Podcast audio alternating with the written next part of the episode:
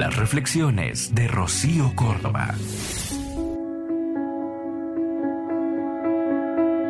Construir mis alas me ha costado lágrimas, moretones, rasguños y un sinfín de desaciertos. De tanto tejer muchas veces me cansé y quise volar sin aún terminarlas. Al final se agrietaban y terminaban sin poder emprender el vuelo. Entonces entendí que unas alas fuertes llevan tiempo, que el tiempo pide paciencia, la paciencia pide constancia y la constancia conlleva sacrificios.